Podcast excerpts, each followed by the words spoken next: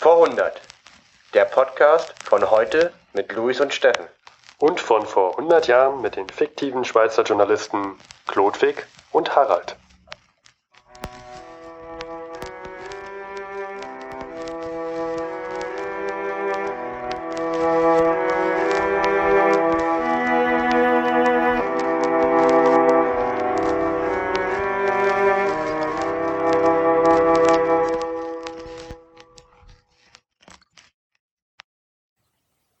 Herzlich willkommen zur 21. Folge von 100.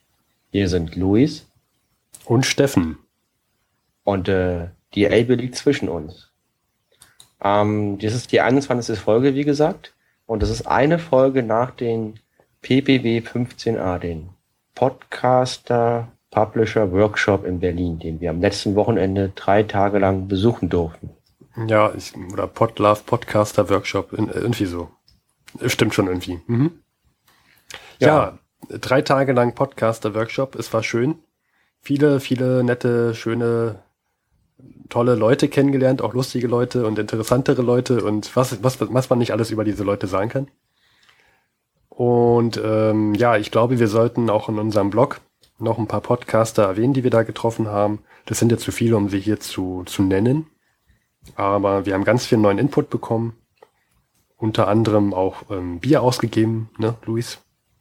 Ja, wir haben Bier ausgegeben bekommen und äh, wir haben eine sehr schöne Folge aufgenommen, in deren Verlauf eine Flasche Whisky geleert wurde. Ja, also nicht unter, unter V100, sondern, sondern unter damals TM zu finden unter damals tm-podcast.de. Ich bin schon gespannt, die ist noch nicht draußen zu Zeitpunkt der Aufnahme. Ähm, ich bin mal gespannt, wie sich das so anhört, wenn mehrere Leute podcasten und Whisky trinken. PPW 15a. Nochmal danke an die Organisatoren. 100 Podcaster, drei Tage lang in den Wikipedia-Büros in Berlin. Es war ein wunderschönes Erlebnis. Ich hatte einen Heidenspaß, Fachsimpeln ohne Ende und viel Bier. War super. Hm. Wo wir gerade bei, bei Orga-Themen sind, Luis, ich habe da noch etwas, ich glaube, ich habe es die letzten Male vergessen anzusprechen. Und zwar am 6.6. haben wir Hörertreffen.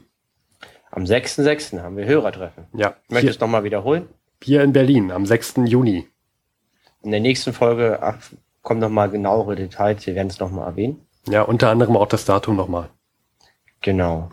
Ja, ich würde sagen, fangen wir mit dem ersten Brennpunkt der heutigen Sendung an. Dazu haben wir euch einen kleinen Einspieler vorbereitet von einer sehr, sehr guten und empfehlenswerten Arte-Dokumentation. Mhm.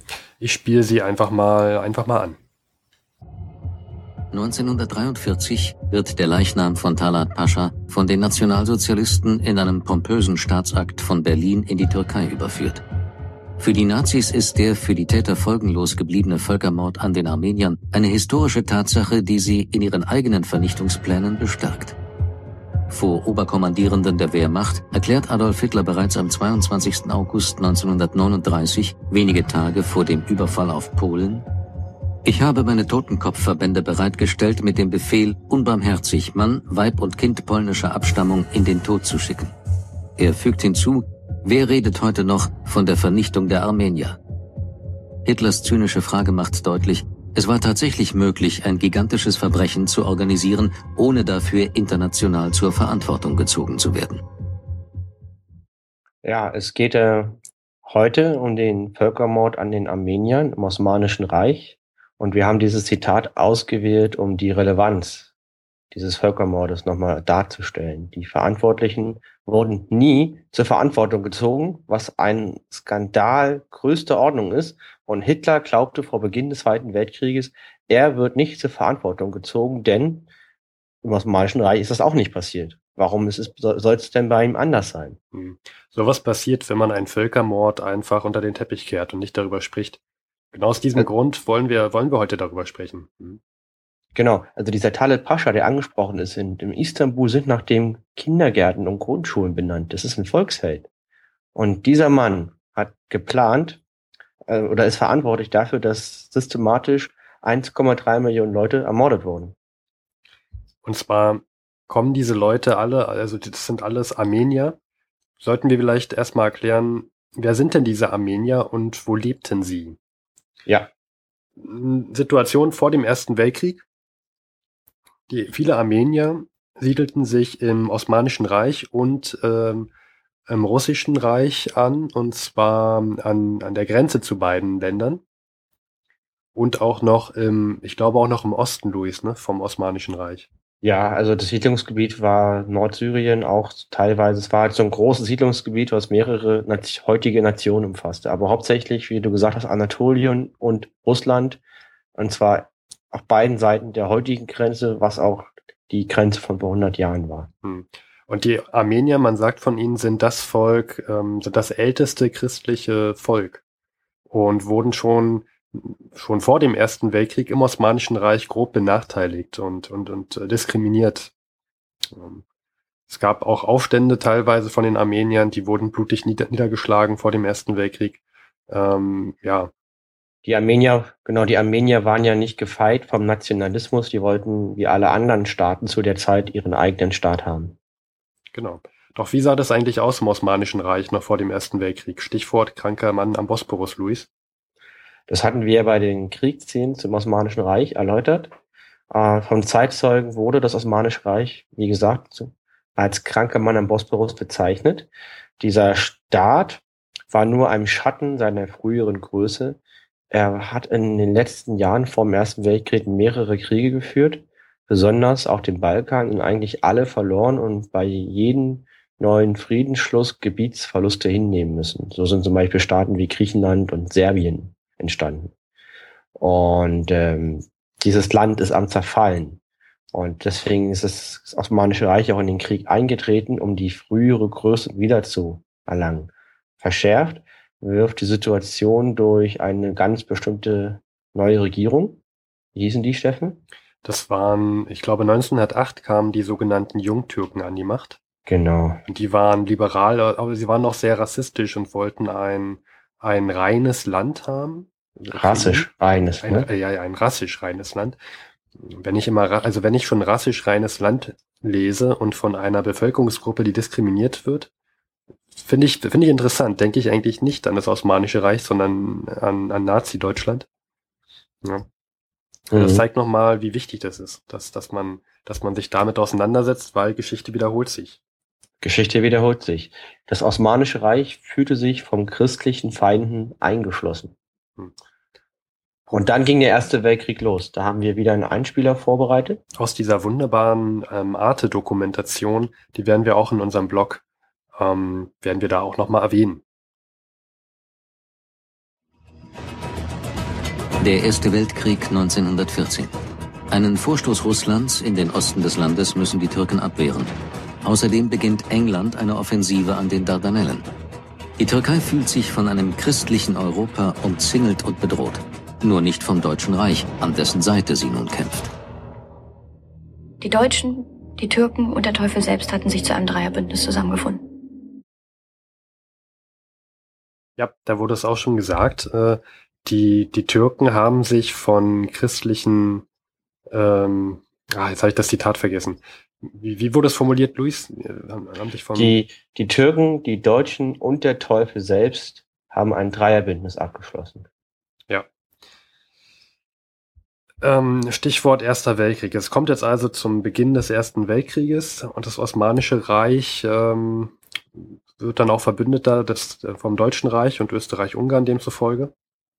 Und da gibt es jetzt eine, eine große Offensive in Kaukasus, die von, von den türkischen, ähm, von der türkischen Armee gestartet durchgeführt, wird. Mhm. Genau, durchgeführt wird. Ich möchte was ergänzen, um den deutschen Bündnispartner zu entlassen. So, und wenn ich mich richtig erinnere, Luis, wurde diese Offensive in Kaukasus, also hohes Gebirge, gestartet und zwar im Winter. Ja. Man wollte im Winter die Russen angreifen. Und die türkische Armee gerade damals war berühmt für ihre moderne Logistik, die auf Eseln basierte. Ja, ganz, ganz modern mit Eseln. Super.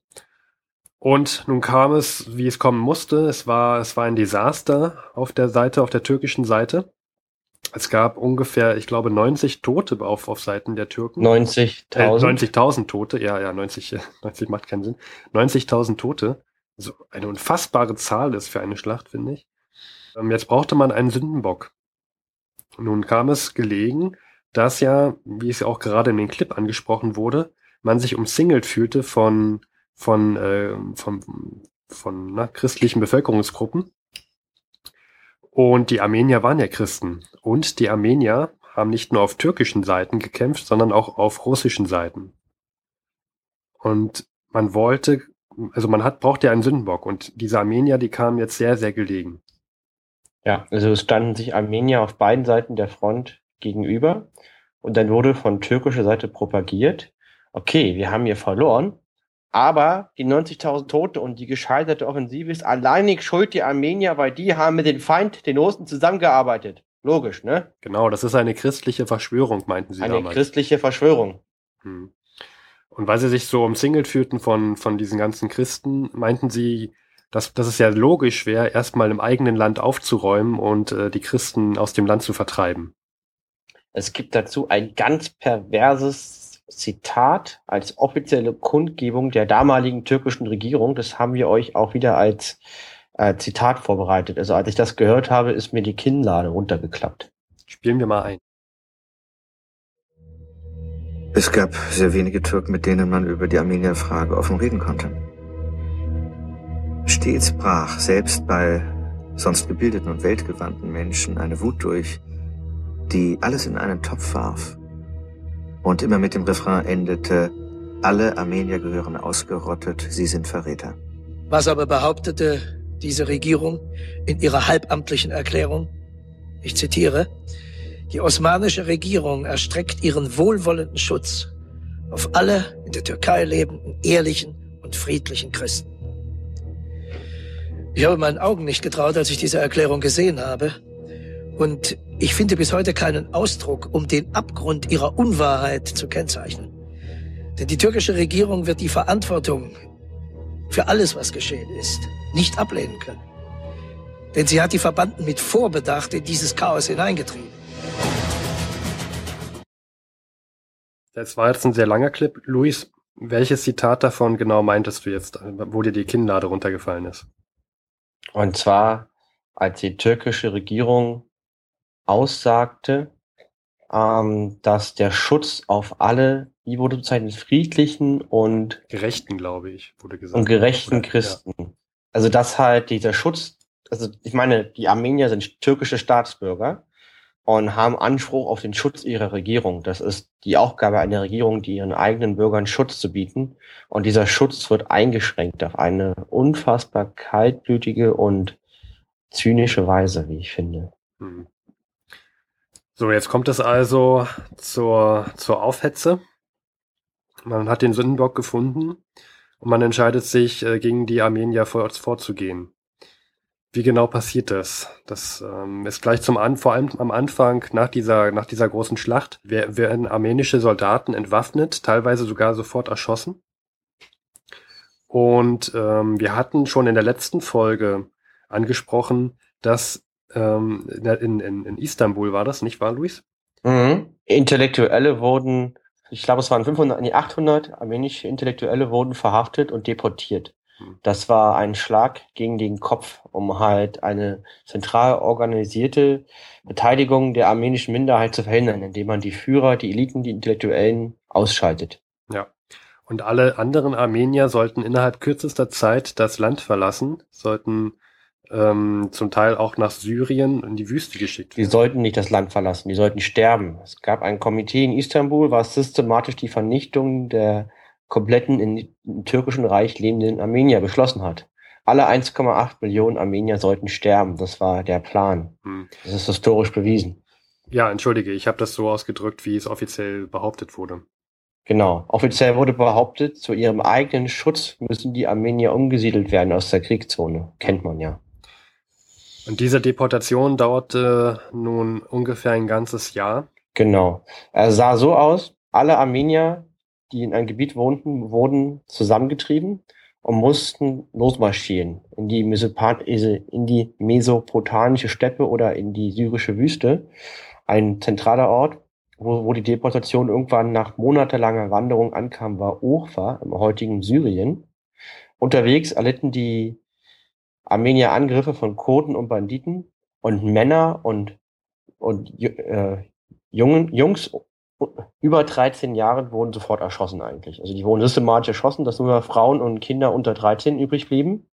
Und die Frauen wurden halt angegriffen vom Kurden und ja. ja, die wenigen, die in Ufa ankamen, wurden dann weiter in die Wüste geschickt, bis eigentlich alle tot waren. Ja, Frauen wurden nicht nur angegriffen, sie wurden vergewaltigt. Also selbst selbst die die äh, jungen Mädchen. Mhm. Ähm, teilweise wollten, wurde auch in der Doku erzählt, viele, viele Mädchen wollten mit, mit dieser Schande nicht leben und haben sich dann ähm, in dem äh, großen Fluss, äh, ja, haben dann den Freitod gewählt. Im Euphrat, genau. Da, da war die Wanderung zu Ende. Und auch die Frauen haben ihre Kinder dann den Tod überlassen, weil sie ihnen weitere Qualen ersparen wollten. Ja. Und wie gesagt, das war systematisch und das war auf die Vernichtung ähm, abgezielt. Und die Regierung heute, wie steht sie dazu, Steffen? Tja, die Türkei, die weigert sich. Ähm, ich, ich, ich sag's nochmal, die Doku ist sehr zu empfehlen. Zum Anfang sieht man, wie die Situation heute ist. Es wird auch Erdogan äh, gezeigt, wie er meint, dass es gar keine Beweise geben würde für diesen Völkermord. Es gibt, es gibt jedoch Beweise. Das, es, es wundert mich, dass man, dass man sie nicht anerkennen möchte. Sehr interessant, diese Beweise. Es, also es gibt auch sehr viele deutsche Quellen, ähm, sehr viele deutsche Beweise, weil halt damals das Deutsche Reich mit dem Osmanischen Reich verbündet war. Sehr viele mhm. Abgesandte im, äh, im Osmanischen Reich hatte, die das alles dokumentiert haben. Die besten Quellen zu diesem Völkermord sind in Deutsch geschrieben. Interessanterweise. Ja. Und ähm, die deutsche Regierung war bestens informiert über diesen Völkermord, hat aber aus Staatsräson nichts dagegen getan, weil sie ihren Verbündeten bei der Stange halten wollten, was ich persönlich für extrem feige halten, weil die Deutschen hatten das Osmanische Reich in der Hand, denn ohne wirtschaftliche und militärische Hilfe aus Berlin ging, ging gar nichts. Die Deutschen haben eine Bagdadbahn gebaut bis Bagdad, die haben Offiziere geschickt, die die türkische Armee befehlten, die haben Waffen geliefert und ohne den deutschen Bündnispartner war das Osmanische Reich sofort am Ende. Hm. Aber sie haben sich die Augen geschlossen und es ignoriert. Wo, ähm, das, haben wir, das haben wir noch gar nicht erwähnt. Das fällt mir gerade ein, wo, wo du das sagst, ähm, Verbündeter und, und Weltkrieg. Ähm, teilweise haben sich ja die, die, die türkischen Truppen oder sich die, das Osmanische Reich gar nicht an militärische Absprachen mit dem Deutschen Reich gehalten, sondern haben sich darauf konzentriert, diese Deportation voranzutreiben. Also sie haben Soldaten lieber eingesetzt, um sehr viele Armenier zu töten, als dann ähm, sich an militärische Absprachen zu halten. Ja, ja ich würde das anders formulieren, Steffen, wenn ich ehrlich bin.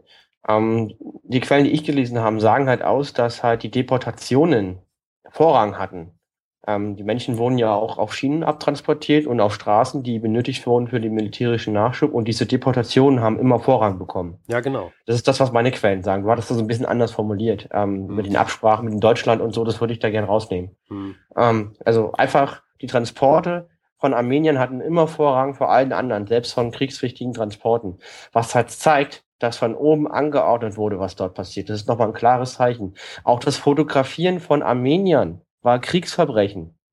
Das war Kriegsverbrechen. Verraten war wie jetzt, wenn ein Staatsgeheimnis verratet. Das zeigt auch wieder, wie hochoffiziell das Ganze war. Und deswegen ist es nicht verständlich, dass die türkische Regierung den Völkermord leugnet. Die sagen mehr oder weniger, das war eine Art Betriebsunfall. Es war Krieg. So eine, so eine Sachen passieren, was halt überhaupt nicht verständlich ist. Ja. Ähm, ja, also, so, so meinte ich das auch, genau. Ähm, ja, die Situation heute, es wird immer noch verleugnet auch die, auch, auch viele Verbündete der, der heutigen Türkei fühlen sich unwohl zu sagen, dass es ein Völkermord sei. Wir hatten vor zwei Wochen die, die Rede von, von, vom Bundespräsidenten Gauck. Gauck, der es knallhart Völkermord Mord genannt hat und daraufhin hat sich ja auch die türkische Regierung geäußert, dass äh, sie ihm das niemals verzeihen würden. Ähm, wenn ihr auch nochmal zwei bekannte Armenier wissen wollt. Arthur Abraham, der Boxer, und auch Henrik Mikritarian vom BVB, mein Lieblingsverein übrigens, hm. sind beides Armenier. Ja. Der, aber mittlerweile haben, haben die französische Regierung, die amerikanische Regierung und auch der deutsche Bundestag diesen Völkermord offiziell anerkannt. Nur die türkische Regierung nicht. Ja. Übrigens, ich glaube, System of a Down ist auch, ähm, sind, sind die nicht auch am, oder haben armenische Wurzeln? Mir das so. weiß ich nicht, das weiß ich nicht. Was ich auch nochmal erwähnen möchte, ich verstehe die türkische Regierung an der Stelle, die türkische Regierung an der Stelle nicht, denn jeder große Staat hat was ordentlich auf dem Kerbholz. Also allein wir Deutschen, was wir geschichtlich verbrochen haben. Oder auch die Franzosen mit ihren Kolonialkriegen, die Amerikaner, wie sie mit ihren, mit der Sklaverei und mit den Indianern umgegangen sind, die, was die, was die Engländer alles für, ich sag's mal auf gut Deutsch, Scheiße verzapft haben in ihren Kolonien. Jede Nation hat ihre Leichen im Keller. Aber all diese Nationen setzen sich damit auseinander, sind erwachsen geworden, stellen sich ihrer Vergangenheit in irgendeiner Form. Nur die Türken nicht. Die Türken sagen, nein, da war kein Völkermord. Was wollt ihr? Und die werden ja nicht nur das, sondern die werden ja richtig ähm, ausfallend. Ähm, es gab einen Journalisten in Istanbul, Hrant Dink, der wird auch, das wird auch gezeigt in diesem super tollen Artefilm, den wir verlinken. Der wurde, der hat versucht, in der türkischen Öffentlichkeit eine Diskussion anzuregen über diesen Völkermord und wurde 2007 von einem 18-Jährigen ermordet, der meinte, er würde, weil der hat gesagt, der Typ bringt der Türkei Schande, deswegen erschieße ich ihn jetzt. Und ich meine, er wurde sogar nicht dafür verurteilt. Das ist ein. Meine ich auch. Und, äh, und danach haben 200.000 Leute in Istanbul praktisch demonstriert mit Ausschriften wie Wir sind Armenien, was ich ein super Zeichen fand, aber es hat nichts geändert. Der Erdogan ist immer noch an der Macht und die türkische Regierung will es nicht wahrhaben. Sie leugnet es. Ja, für mich unverständlich, denn wir haben es am Anfang gesagt, wenn man sich damit nicht auseinandersetzt, ähm, es nicht zugibt, dann passiert so etwas wieder. Ja, weil man sieht, dass man damit davonkommen kann. Ja, ähm, ich würde sagen, wir haben jetzt das Thema eigentlich erstmal beleuchtet. Ja, ich bin jetzt auch wieder ziemlich, ziemlich deprimiert, Luis, wie, wie viel ja. Mist in der Welt doch eigentlich los ist. Hast du was, um mich aufzumuntern? Ich habe was, um mich aufzumuntern. Und zwar, von vor 100 Jahren waren, war noch was anderes, was ich sehr hoffnungsvoll und positiv finde. Und zwar, es war eine internationale Friedenskonferenz von 1200 Frauen. Frauen, im neutralen Holland aus zwölf verschiedenen Ländern. Mhm. Ja, die, ging, die ging vom 28.04. bis zum 1.05. Es waren Frauen aus Belgien, da waren fünf da, zwei Kanadierinnen, sechs Däninnen, 28 Frauen aus Deutschland, drei aus England, 180 waren geplant, aber leider verhindert, über 1000 Frauen aus Holland, sechs aus Österreich, 16 aus Schweden, ja. 47 aus Amerika, 10 aus Ungarn, aber keine Französinnen weil die haben den Krieg im eigenen Land und eine Reaktion einer berühmten Französin, die auch im Feminismus berühmt war, war Neutralität in diesem Krieg ist eine moralische Feigheit. Okay, und gut, die haben sich getroffen und über den Frieden unterhalten. Ja, okay, da treffen sich jetzt also wie viel tausend und zwei Frauen aus zwölf Ländern in Holland, ja. Ja, und? Was, ich kann deine das? Meinung nur, ich kann deine Meinung nur schwer nachvollziehen. Steffen, vor zwei Wochen hatten wir den ersten Giftgaseinsatz. Sie haben den Völkermord an den Armenien und gleichzeitig, weißt du, wir haben eine Massenpsychose. Alle drehen so komplett frei. Und gleichzeitig treffen sich 1200 Frauen, die sowieso die ganze Zeit gemobbt und nicht ernst genommen werden von der männlich dominierten Gesellschaft, reden über den Frieden. Soll ich dir mal sagen, was die so beschlossen haben? Ja, was, was sollen die denn schon für Punkte gehabt haben, Luis? Also, also ja, weißt du, kommt dir das bekannt vor? Die Frauen haben beschlossen, dass ein internationaler Gerichtshof, der ständig tagt, eingerichtet werden muss, um praktisch Streitigkeiten zwischen Staaten hm. vor Gericht zu lösen, um Frieden zu hm. stiften. Wir brauchen eine internationale Organisation zur Friedenssicherung. Das hm. muss geschaffen werden. Das haben diese Frauen gesagt. Ja, diese Frauen haben gesagt, vor. wir brauchen eine weltweite Kontrolle des Waffenhandels. Auch schon. Das kommt mir ja. auch bekannt vor. Okay. Das 1915, mitten im Ersten Weltkrieg. Also, ähm, ja, wir hatten weiter, noch, was haben die noch? Ähm, alle Intellektuelle treten völlig am Rat, nur die nicht. Die, die fordern einen sofortigen Friedensschluss ohne territoriale Ansprüche. Sie ja. haben angeprangert Massenvergewaltigung als Mittel der Kriegsführung und sie wollen okay, eine neue Weltwirtschaftsordnung. Ja, das, ist, das sind ja alles Punkte, die irgendwann in der Zukunft mal tatsächlich durchgesetzt wurden und, ja, und, wurde, der, der, Zivilisation weit, also die Zivilisation vorangetrieben haben. Die sind ihrer Zeit weit voraus. Das alle haben die jetzt schon alles, alles ja. daran haben die jetzt schon alles gedacht? Die Nobelpreisträger, der, der, du, die männlichen Nobelpreisträger, Fritz Haber, was macht er? Nobelpreisträger, er entwickelt Giftgas. Thomas Mann verherrlicht den Krieg als ein Mittel, was die Zivilisation zu neuen Höhen verschafft, weil sie, weil sie sich, weil sie so eine Art Reinigungsprozess unterläuft. Das ist das, was die intellektuelle Kaste der damaligen Zeit aussagt. Und diese Frauen sagen, unsere Söhne werden jetzt für Millionen getötet. Jetzt nehmen wir uns für das Recht, zu den Regierungen der Welt zu sprechen und sagen, hier läuft was falsch. Wir wollen was ändern. Das ändert ja, diese Welt. Das ist ja Wahnsinn, wie die ihrer Zeit eigentlich vorausfahren. Ja, ist es auch. Die haben auch dann konkret was umgesetzt. Und zwar die haben zwei Delegationen zur einen Regierung der kriegsführenden und neutralen Staaten geschickt und die haben, das hat wirklich stattgefunden und die haben mit allen wichtigen Staaten in der damaligen Zeit auch eine Konferenz abgehalten, diese Delegation und über, sich darüber unterhalten, wie man Frieden schafft. Das ist ja Wahnsinn. Ehrliche, ehrlicherweise, sie haben, es hat alles nicht viel gebracht, das gebe ich jetzt zu, aber sie haben es wenigstens versucht. Ja, ich meine, in anderen Ländern, da wirst du ja heute noch äh, für verprügelt, ermordet, wenn du dich dann nur erhebst als Frau. Das ist ja ganz Ja. schön, also damals auch ganz schön mutig. Ja, auf jeden Fall. Ich frage mich auch, wer hätte diesen Mut genommen haben und diese Energie. Ja? Frag ich mich auch gerade. Ich nehme alles zurück, das ist super, Luis. Das ist echt, das bringt mich total voran und wieder munter. Es ist 1002 Frauen aus zwölf Ländern. Du hast auch gerade gesagt, aus Belgien? Ja, aus Belgien. Da waren noch belgische Frauen da, obwohl Belgien am meisten leidet mit unter diesem Krieg. Da haben die Deutschen, also die deutsche Besatzungsmacht, hat diesen Frauen ein Auto gestellt, damit sie zur Konferenz können. Jetzt frag mich mal warum. Ich weiß es nicht. Das, das ist das, also das scheint mir gerade, das kann ich mir gar nicht erklären. Also Ich auch die- nicht. Dass, dass die Deutschen die belgischen Frauen auch noch unterstützen und denen ein Auto organisieren. Aber Steffen, ehrlich, ich finde das jetzt nicht so wichtig. Lass uns weitermachen.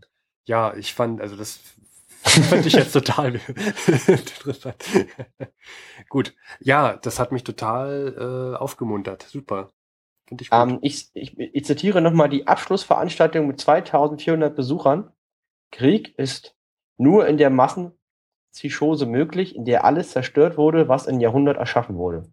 Da, dem ist nichts hinzuzufügen aus meiner Sicht. ja, das kann man so stehen lassen. Super. Es, es gibt dazu zwei richtig gute Audiobeiträge. Einmal SWR 2 Wissen und einmal Deutschlandradio Kultur. Das wird verlinkt und die können die zeigen diese Konferenz in all ihrer Mannigfaltigkeit und Schönheit. Das hast du schön gesagt. Hast du noch was? Und ansonsten würde ich sagen, können wir auch zu Klodwig und Harald schon rüber, rüber seppen. Ähm, nö, ich habe nichts. Wir können in die Folge gehen. Ähm, als kleinen, kleinen Spoiler für, für Klodwig und Harald. Sie werden sich über etwas unterhalten und das ist ganz wichtig, dass man viele Jahre später herausgefunden hat, dass es wirklich nur ein Torpedo war und nicht mehrere. Wiederholen. Es waren nicht drei Torpedos, nicht zwei Torpedos, es war ein Torpedo. Das ist unfassbar wichtig. Mhm. Und sich noch mehr mit dem Thema, über das die beiden sprechen werden, auseinandersetzen werden möchte, wir können eine Doku, naja, empfehlen, doch kann man schon empfehlen. Und ähm, ein paar Podcasts, die werden wir alle verlinken auf der Seite zu unserem Blog. Ja. Und damit würde ich sagen, schalten wir zu Klodwig und Harald. Es ist der 9.5.1915. Der Fluxkondensator ist bereit. Auf geht's. Mein, Tee- mein Tee ist warm.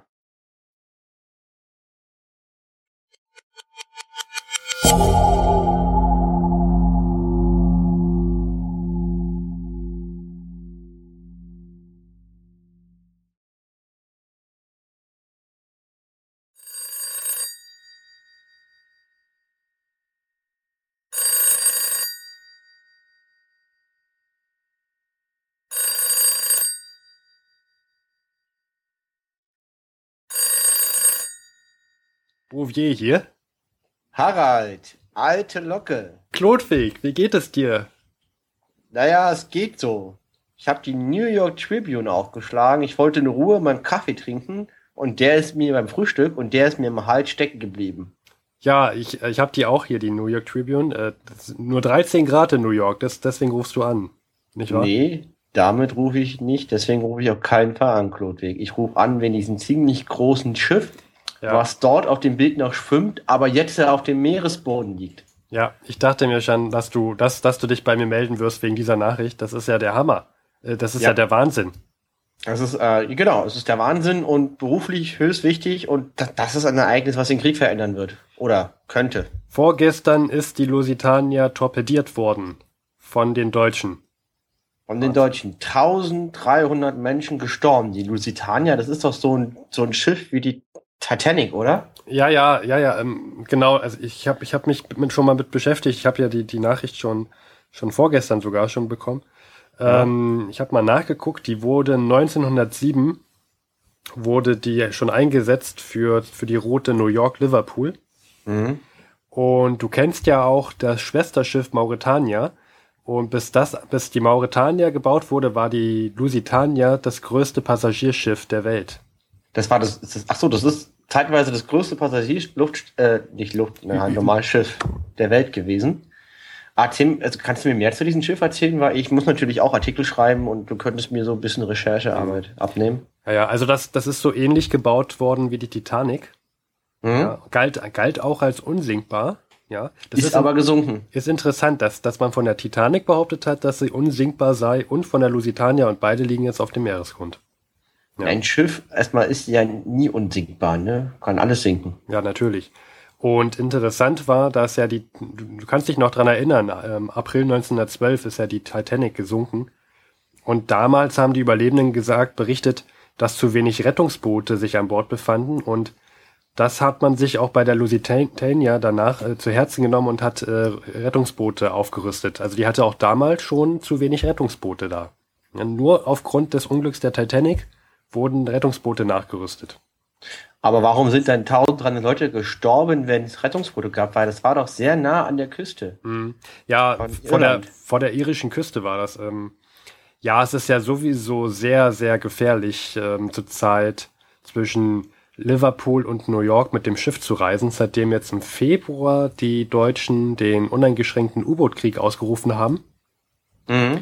Aber ähm, es galt eigentlich ja mit der Lusitania als sicher, diese Überfahrten zu machen. Die hat ja auch mittlerweile seit August bis jetzt Mai hatte sie auch 18 Überfahrten gemacht. Ja. 18 Überfahrten mitten im Krieg, obwohl die Deutschen angekündigt haben, ohne Vorwarnung Schiffe zu versenken. Ich halte das schon für grob fahrlässig, oder wie siehst du das? Ja, das, das, kann man, das kann man so sehen, aber auch anders. Denn zum Beispiel U-Boote sind ja doch relativ langsam im Vergleich zu diesem Schiff gewesen. Mhm. Ich glaube, ein U-Boot bringt ungefähr maximal zwölf Knoten. Und die Lusitania hatte jetzt in der hatte eine Höchstgeschwindigkeit von, ich glaube, 26 Knoten, wobei sie jetzt im Krieg langsamer fahren musste weil man ja Kohle einsparen muss. Aber sie hat trotzdem noch 21 Knoten drauf bekommen. Das ist ja richtig schnell, viel ja. schneller als jedes Unterseeboot. Und das, ja, und auch bis, bis, bis die Lusitania versenkt wurde, torpediert wurde, ähm, wurde noch kein Schiff, das schneller als 14 Knoten war, torpediert. Also es galt wirklich als, als un, sehr unwahrscheinlich, dass man so ein schnelles Schiff angreifen könnte oder torpedieren könnte, besser gesagt. Mhm. Äh, übrigens interessant jetzt, ähm, die, die drittletzte Fahrt von der Lusitania, da wurden nicht, nicht weit entfernt an der irischen Küste sehr viele andere Schiffe versenkt von deutschen U-Booten. Und der, der damalige Kapitän hat sich ja dann geweigert, unter den Bedingungen die, die, äh, also die, die Verantwortung zu übernehmen und das Schiff weiterzuführen, weshalb er jetzt äh, seit drei Fahrten der andere, also neuer Kapitän das Kommando übernommen hatte, William Thomas Turner. Der hat auch überlebt. Der hat überlebt? Heißt es nicht immer, der Kapitän sinkt mit seinem Schiff? Er war auch bis zuletzt auf dem Schiff, aber er wurde bewusstlos im, im Wasser gefunden und aufgegriffen. Also er, okay. er, er, hat, er war wirklich bis zuletzt an Bord und er war halt bewusstlos, wurde er gefunden im Wasser und wurde dann, ich glaube, in ein Rettungsboot sogar gezogen. Mhm. Und, und ja. warum sind jetzt so viele gestorben, wenn die genug Rettungsboote haben? Das habe ich jetzt immer noch nicht ganz verstanden. Ach, ja, das äh, frage ich mich auch. Also ich habe ich hab schon ein paar ein paar ähm, Überlebende über na wie sagt man Überlebens also Berichte von Überlebenden gelesen. Es geht ja, das mhm. war ja sehr schnell. Wie kommst du immer unter diese Quellen? Ja, also, ich habe doch gute Kontakte nach nach äh, nach Großbritannien. Also Harald, das ist ja echt echt gutes Zeug. Das ist schon einiges wert in einigen Kreisen diese Information. Ja, und die Leute meinten, dass dort Panik ausbrach. Ja, ähm, also es ist auch, also ich bin mir noch nicht so ganz sicher, weil ich bin etwas verwirrt von der Presse. Denn in der mhm. Presse, du hast ja hier die, die New York Tribune. Also ich habe die New York Tribune gerade vor mir. Genau. Und da, da ist doch ganz, ganz, ähm, wo ist denn diese Meldung? Ich habe das irgendwo gelesen hier. Das, ähm, da, ba, ba, ba, ba. Ja, da genau. steht drin, da steht drin, was ich echt also was, was, ich, was mir sofort aufgefallen ist, sind zwei Sachen. Die erste Sache ist, es wird von zwei Torpedos gesprochen. In der New York Tribune. Mhm. Ja, genau, hier, hier ganz rechts steht's, genau. Two torpedoes fired, says Stewart. Und das, also das heißt ja, dass, also das, was, was mich daran wundert, ist, dass einige, äh, einige ja, Passagiere geschrieben haben, dass es nur ein Torpedo gewesen sei Aber hier auf der Titelseite der New York Tribune stehen zwei Torpedos, was ja heißt, dass das U-Boot nochmal nachgefeuert hat, was ja schon ähm, absolut der Oberhammer hm. wäre. Dass man nach einem Passagierschiff, also ein Unfall passieren, aber dass man nochmal nachschießt, ist dann Vorsatz und Mord. Ja gut, äh, dass dann ein U-Boot nochmal ein zweites Mal schießen würde, das, also ein U-Boot schießt ja nicht einfach so ein Torpedo.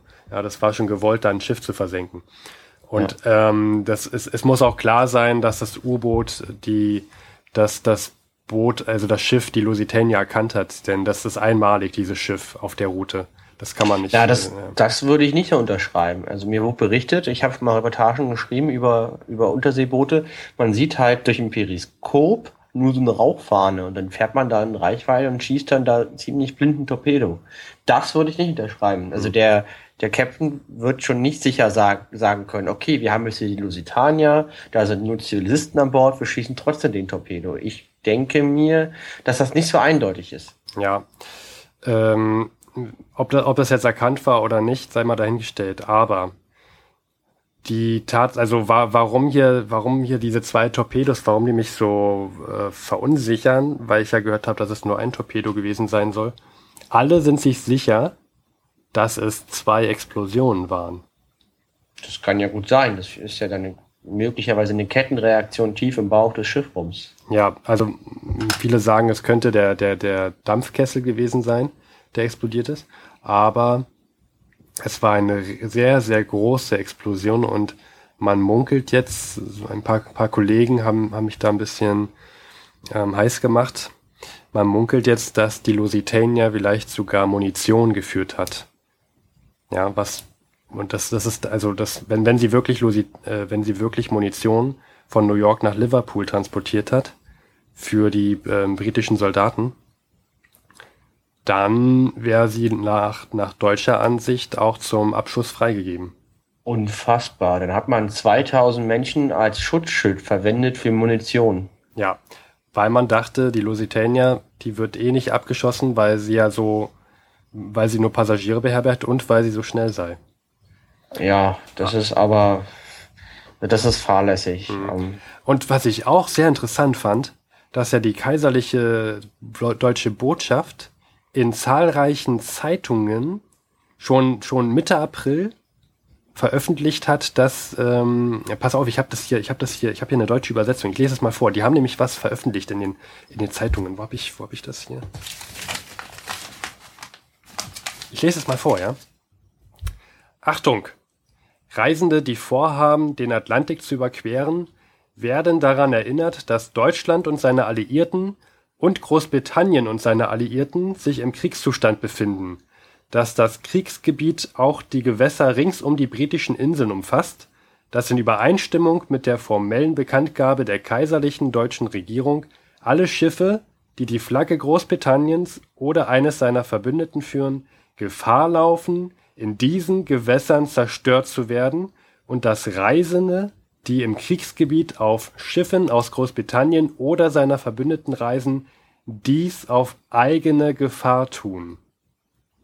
Und am, Abfahr also am Abfahrtdatum, am, am Tag des 1. Mai, als die Lusitania aus New York ähm, ausschiffte, ausfuhr, ähm, da gab es auch noch mal so eine Warnung von der deutschen Botschaft.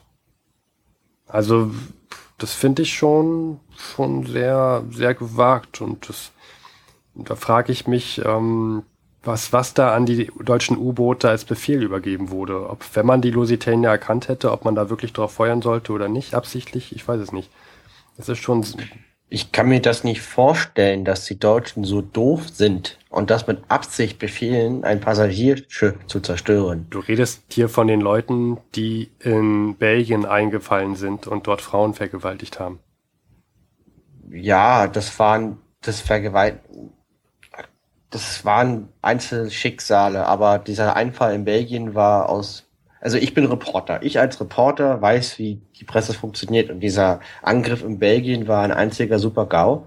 Und dieses, dieses Schissunfall könnte ein ähnlicher Super-GAU sein, weil ich sehe das schon. Wenn ich mir hier diese, diese Zeitung angucke und ich stelle mir gerade den New Yorker vor, der morgens wie ich auch, seinen Kaffee trinkt und die New York Tribune aufschlägt. Was sieht er? Er sieht die Lusitania, wird sofort an die Titanic erinnert, sieht hier 1300 Tote, mehrere hundert aus Amerika und hier rechts in den einen Artikel steht, Deutsche stoßen an auf den Sieg über die Versenkung der Lusitania. Das heißt, die Deutschen feiern noch ihren tollen Sieg, dass 1300 Zivilisten gestorben sind. Mhm. Da steht hier rechts ganz groß und es gibt ja sogar ich sag's mal so, wie es ist, Idioten hier in Deutschland, wie der bayerische Kronprinz, der sich nicht mal einbekommen hat vor Jubel, weil dieses Schiff gesunken ist. Und das ist eklatant falsch. Ja. Ein Problem wird, entsteht oft erst dann, wenn man falsch damit umgeht. Und das tut die deutsche Regierung gerade, weil sie hat sich nicht entschuldigt, sondern im Gegenteil ähm, hat gesagt, selbst schuld im Wesentlichen. Was war vielleicht rein kriegsrechtlich sogar richtig wäre, aber halt unter Propagandasichtpunkten, unter, unter Sichtpunkten der Außenwerbung völlig falsch ist. Also was gerade getan wird, wird sich wie wird sich gegen die Deutschen selber richten und halt im Ausland die die die also die öffentliche Meinung gegen Deutschland einnehmen. Ja, ich habe schon von, von britischen Kollegen, Zeitungskollegen gehört, dass viele deutsche Geschäfte jetzt geplündert wurden. Also ja, der, der Hass auf Deutsche wächst jetzt in, vor allem in Großbritannien. Überleg mal, dieser Krieg, dieser, dieser Weltkrieg jetzt, ja, auf einmal werden so viele Zivilisten mit getötet. Das gab's vor, das gab's bis jetzt noch gar nicht. Ja, früher war ein Krieg eine Schlacht und zwar vorbei. Und wir haben jetzt schon seit knapp ein Jahr Krieg. Jeden Tag Krieg, jeden Tag Verluste. Und Jetzt ist dieses Schiff gesunken und die deutsche Regierung versteht wieder mal nicht, wie die Presse tickt. Die brauchen einen guten Berater für Zeitungen im Ausland, finde ich. Die ja, deutsche Regierung. Du könntest dich ja mal bewerben. Nee, ich möchte diesen Krieg nicht aktiv teilnehmen. Danke. Ja. Nur, ich meine, die Amerika ist neutral. Sehen die Deutschen das nicht? Noch? Noch, noch sind die neutral, genau. Ja. Also, ich bin gespannt, was da, was, was da in Amerika demnächst passieren wird.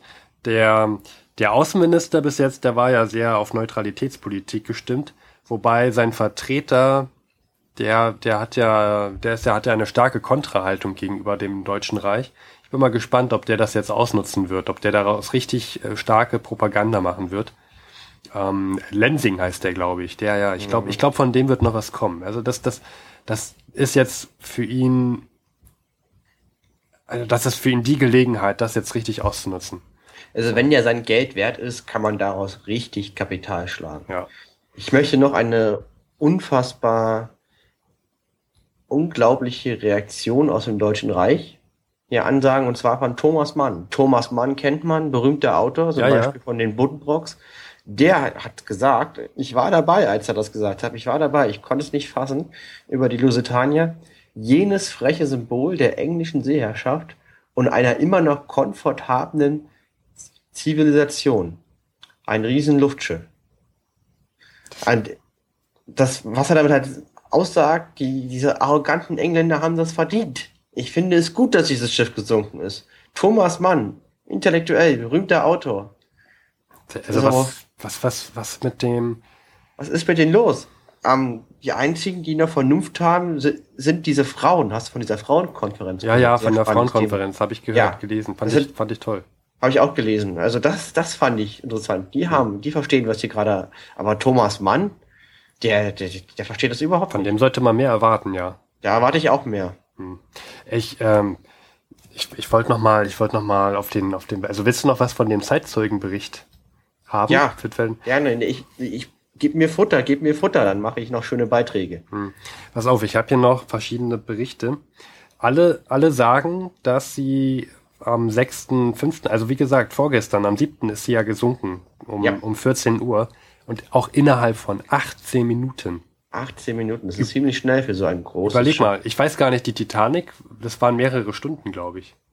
Das, ich war nicht dabei. Ich mir, ja, ich, ich bin mir gerade nicht sicher. Aber 18 Minuten für so ein Riesenschiff, der Wahnsinn.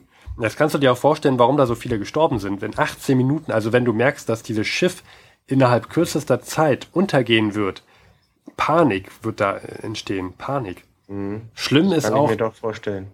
Es war gerade Essenszeit und ähm, ich weiß nicht, ob du schon mal auf so einen großen Passagierschiff mitgefahren bist, aber normalerweise essen die Kinder getrennt von den Erwachsenen weiter, weiter unten. Und das war gerade Essenszeit. Das heißt, die ganzen Kinder waren getrennt von den Erwachsenen. Es suchen natürlich äh, Eltern ihre Kinder und umgekehrt. Mhm, genau. Ich habe auch Berichte gelesen, dass halt dann die Kinder überlebt haben und die Eltern nicht. Jetzt weiß ich auch warum. Ja, und ähm, schon in der Nacht vom 6.5. zum 7.5. waren wohl viele unruhig. Ich habe hier zwei Berichte, die sagen, dass viele ähm, auf dem Deck übernachtet haben, weil sie Angst hatten, in, in, im, im Schlaf torpediert zu werden und das nicht mehr zu den Rettungsbooten zu schaffen. Also mhm. das war schon, es war schon eine unruhige Stimmung zum Ende der Fahrt. Was ich mich frage, wer steigt auf so ein Schiff? Ja, gut. Also das waren, es waren auch viele Prominente dabei, ja. Das, das muss man mal sagen. Und es galt ja auch, also die Wahrscheinlichkeit, dass so ein schnelles Schiff wirklich abgeschossen wird, galt ja auch als sehr gering. Es gab ja viele, von der, von der britischen Admiralität gab es ja einen Katalog an Maßnahmen, wie man, wie man die Wahrscheinlichkeit, torpediert zu werden, verringern kann. Zum Beispiel sollte man als Schiff einen Zickzackkurs fahren, damit man, damit man nicht so leicht, ähm, also damit die Route nicht so leicht verfolgt werden kann. Mhm. Man sollte schneller als 14 Knoten fahren. Das hat ja die Lusitania alles gemacht. Nur, ich weiß nicht, also hier ein, ein also ich habe wenn man wenn man 17 Mal im Krieg über den Atlantik fährt, geht vielleicht beim 18. Mal was schief. Ja. Das nennt man Mathematik und Wahrscheinlichkeitsrechnung. Ja. Aber es könnte auch sein, an dem an dem 7.5. jetzt an dem Morgen, da war starker Nebel und ich habe hier den Bericht vom Captain, dass er er war gezwungen, die Fahrt zu drosseln. Ich weiß nicht auf wie viele Knoten, aber es, es werden wahrscheinlich immer noch mehr als 14 Knoten gewesen sein. Aber was er machen musste, fast minütlich das Nebelhorn ertönen lassen. Weil er Angst hatte, dass da so viele Fischerboote unterwegs sind vor der irischen Küste, dass er die vielleicht äh, rammen könnte. Mhm. Und dann, als der Nebel vorbei war, wusste er nicht genau, wo er war und musste erstmal parallel und ziemlich nah am Festland entlangfahren. Und das hat die Admiralität auch gesagt, man soll dies nicht tun. Das war dann eine Verkettung unglücklicher Umstände. Und im Krieg ist es, wenn man zur falschen Zeit am falschen Ort ist, besonders fatal. Ja. Und wie gesagt, also diese zweite Explosion war wahrscheinlich der Grund, warum die Lusitania auch so schnell gesunken ist. Mhm. 18, innerhalb von 18 Minuten also Männer, Frauen, Kinder sollen über Bord gefallen sein und äh, also ich weiß nicht, ich weiß nicht, stand es auch in der New York Tribune? Die Rettungsboote kamen erst vier Stunden später. Und jetzt überleg mal, wenn du also das also das nächste Schiff, was die Rettungsboote auch genommen hat, meinst genau. du? Ja, ja, das meine ich genau. Okay. Und die also überleg mal, vier Stunden lang in dem im Atlantik. Ja, das ist viel zu kalt. Das ist zu kalt. Das überleben keine Kinder. Ich glaube, insgesamt haben auch nur 35 überlebt. Es sind auf jeden Fall über 90 Kinder gestorben. Mhm. Das ist unfassbar. Und, und jetzt sagt die deutsche Regierung selbst schuld und man kriegt nur Berichte aus Berlin, wie angestoßen wird und gejubelt wird. Mhm. Ja, die Deutschen um, so macht man so macht man sich unbeliebt. Ja, die Deutschen begründen das ja auch damit, äh, ja, ihr habt uns ja dazu gezwungen, denn wir müssen Hunger leiden wegen der Seeblockade. Wir müssen also auch Boote abschießen, ne? Ja. Aber ich sag mal so, das ist halt formal haben sie recht, aber das ist ungefähr so sympathisch, wie wenn man vor dem Obdachlosen steht, der, der gerade sein letztes Leben im Wodka ertränkt. Hättest du mal früher eine Entscheidung anders gemacht. Du bist selbst schuld. Ja. Genauso, genau so sympathisch wirkt man jetzt. Ja, die Deutschen haben ein Propagandaproblem mal wieder. Und ich bin mal gespannt, was da aus Amerika kommt. Ähm, also die Amerikaner für, für den Amerikaner ist Publicity unheimlich wichtig und mhm. die öffentliche Meinung schwankt immer von einem Extrem ins andere. Und äh, dieser Untergang wird die Meinung eklatant beeinflussen. Zumindest, die Frage ist nur, wie weit wird das Pendel ausschwingen? Tja, zumindest denken die Deutschen wohl, so, so viel so haben mir meine Quellen auch gesagt, zumindest denken die Deutschen wohl darüber nach, den uneingeschränkten U-Boot-Krieg wieder abzuschaffen. Ja, wahrscheinlich um die Amerikaner ist, wieder da, da fernzuhalten. Ja, aber der Trops ist gelutscht aus meiner Zeit, aus meiner Sicht. Das hätten die sofort nach dem Untergang eine Entschuldigung in der Richtung, es tut uns leid, die Opfer tun uns leid, die Opfer waren nicht beabsichtigt, es war ein Unfall im Krieg. Das, da, da stimme ich dir zu. Klodwig. Da stimme ich dir zu. Das hätte man machen müssen, ja. Wir, wir, wir, das Deutsche Reich führt keinen Krieg gegen Zivilisten. Das, was jetzt passiert ist, war ein Unfall. Und ähm, wir entschuldigen uns dafür. Ja. Aber bitten gleichzeitig doch Zivilisten, Kriegsgebiete weiter zu vermeiden, weil wir können es einfach nicht ausschließen. Wir kämpfen hier ums Überleben. Sowas in der Richtung hätte ich gebracht. Ja. Und nicht, ja, selbst schuld. Wir haben euch doch gewarnt. Da gebe ich dir, da gebe ich dir uneingeschränkt recht, Klodwig. Das hätte man so tun sollen. Es ist also über 1000 Tote. Das hätte, das hätte nicht sein müssen. Und dann darauf diese Jubelschreie. Das hätte auch nicht sein müssen. Danke. Ich bekomme gerne recht. Und ja. jetzt würde ich gern deine sehr guten Informationen in meine Beiträge gießen, damit die schnell zum Setzer gehen können und die druckfrische Zeitung dann beim nächsten Frühstückskaffee auf dem. Gerne. Ich bin gespannt, wie deine Nachrichten in Berlin ankommen, Klodwig. Ja, vielen Dank. Du hast mir echt geholfen, Harald. Danke, danke, danke, danke, danke, danke, danke. Auf Wiederhören. Wiederhören.